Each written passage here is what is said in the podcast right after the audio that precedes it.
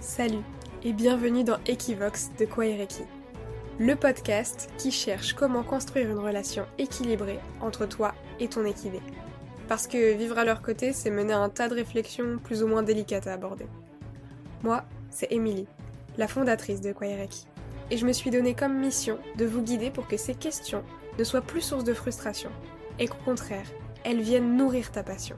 En bref, dans ce podcast, je vais te partager les leçons de vie que les équidés nous enseignent, éclairées par mes expériences de propriétaire et cavalière, mais aussi par mes connaissances et compétences en tant que comportementaliste équin. Alors bonne écoute Salut et bienvenue dans ce nouvel épisode d'Equivox, le calendrier de l'avant audio de Kwaireki. Noël approche, ça y est, c'est ce week-end, on y est.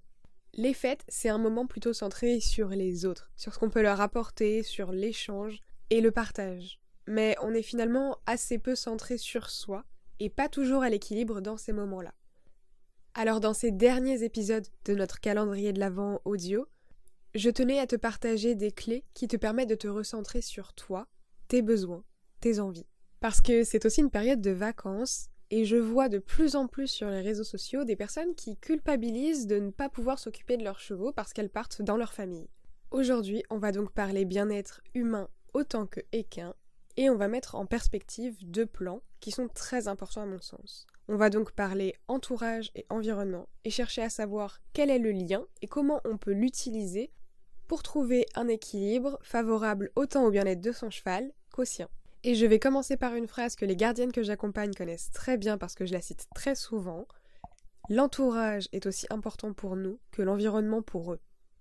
Et quand tu ne te sens pas bien parce que tu laisses ton cheval dans un environnement que tu as pourtant choisi pour lui, parce que tu te retrouves dans un entourage qui ne te correspond peut-être pas totalement pendant tes vacances, c'est vraiment le signe que ces deux piliers-là, ils sont pas complètement au point.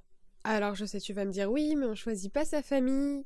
Oui, c'est vrai, mais on choisit d'y aller pendant les vacances quand même. Tu n'as pas d'obligation. Tu as le choix. Et je te vois venir là si tu me dis oui, mais dans ma région les pensions c'est super compliqué, alors j'ai choisi un peu par défaut.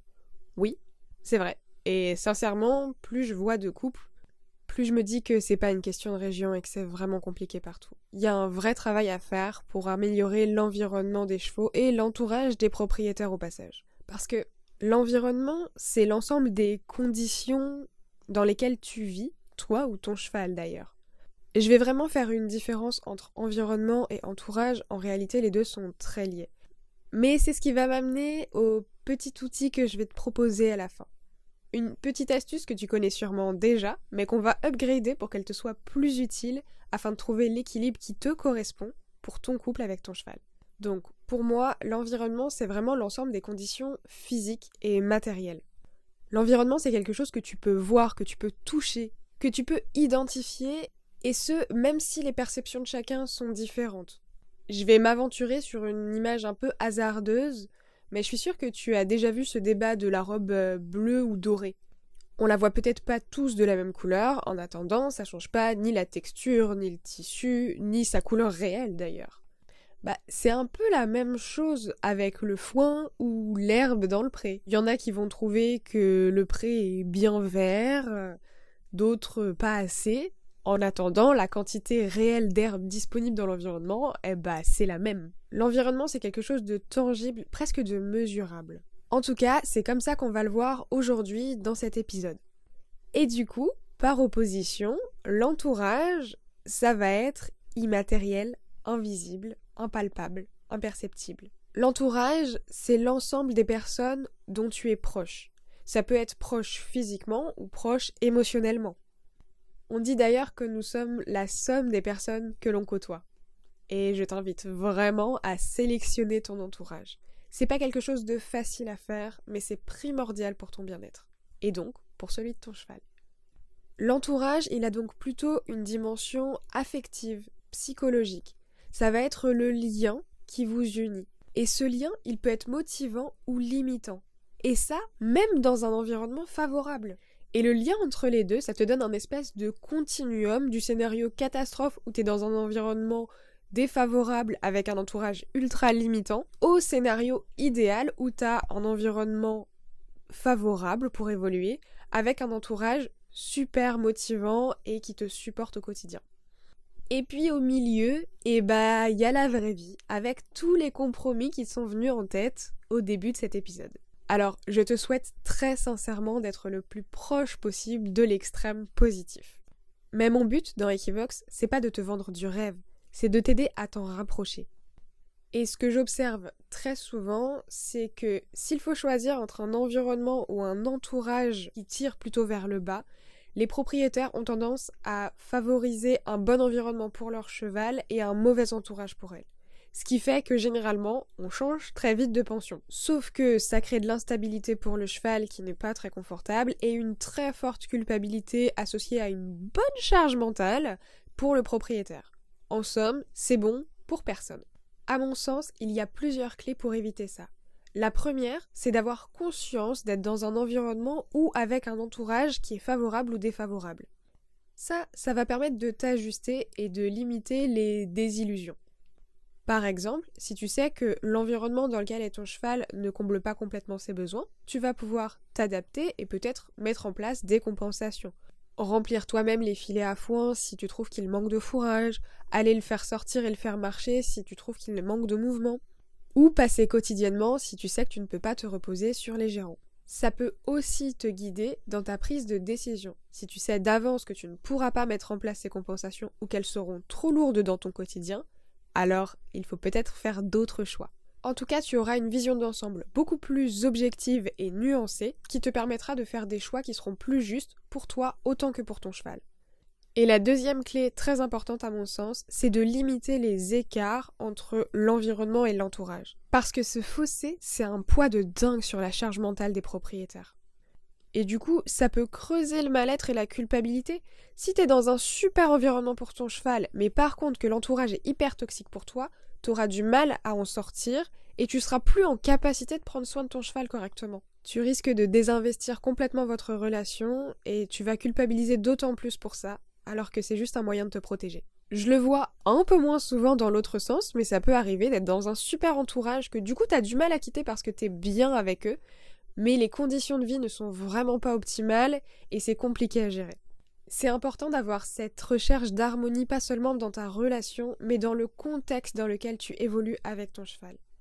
Dans cette recherche d'harmonie, tu peux te reposer sur des outils extérieurs, comme la pyramide de Maslow par exemple. C'est un super repère extérieur pour organiser les besoins et voir où t'en es dans ton environnement et ton entourage.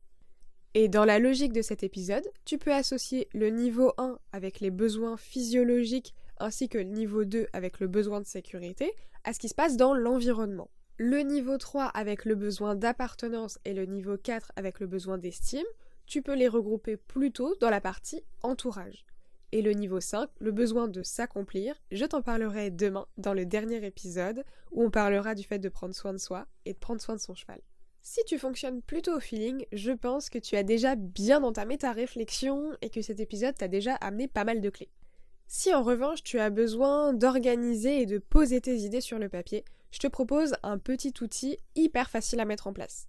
On va partir du fameux tableau des points positifs et négatifs. Celui-là, je suis sûre que tu le connais, tout le monde l'a déjà utilisé ou au moins visualisé une fois. Ça va donc être notre base et on va l'améliorer étape par étape pour qu'il puisse porter tes réflexions et te guider dans tes décisions.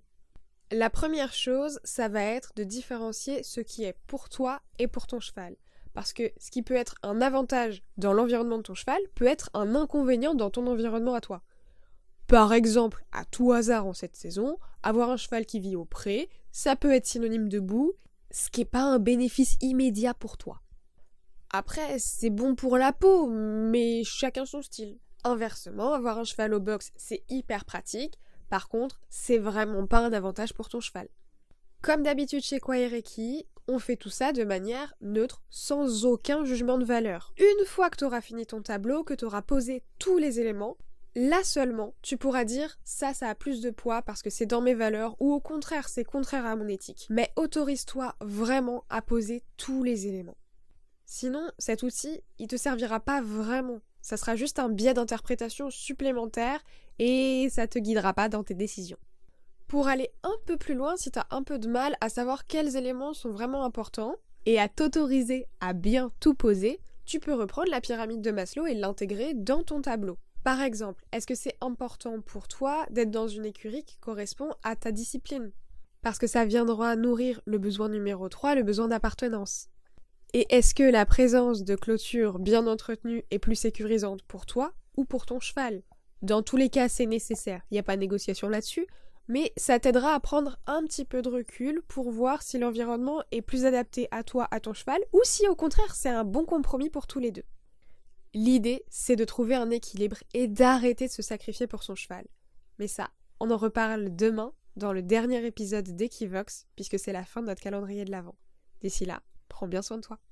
Merci d'avoir écouté cet épisode jusqu'au bout. Si tu as apprécié ce moment de partage, pense à laisser un avis et une note sur ta plateforme d'écoute préférée. Ça m'aide énormément à faire connaître le podcast, ton avis compte. Si tu as envie d'aller un peu plus loin et de me soutenir, tu peux également me rejoindre sur l'Instagram de Kwaireki. Tes retours et tes messages sont toujours un plaisir à lire, alors n'hésite pas à m'envoyer commentaires, suggestions, remarques et idées de sujets que tu aimerais que j'aborde dans les prochains épisodes. Un grand merci à toi, on se retrouve demain pour un nouvel épisode de notre calendrier de l'Avent. D'ici là, prends soin de toi et continue d'explorer ta relation avec ton cheval grâce à Equivox, le podcast de Kwaireki.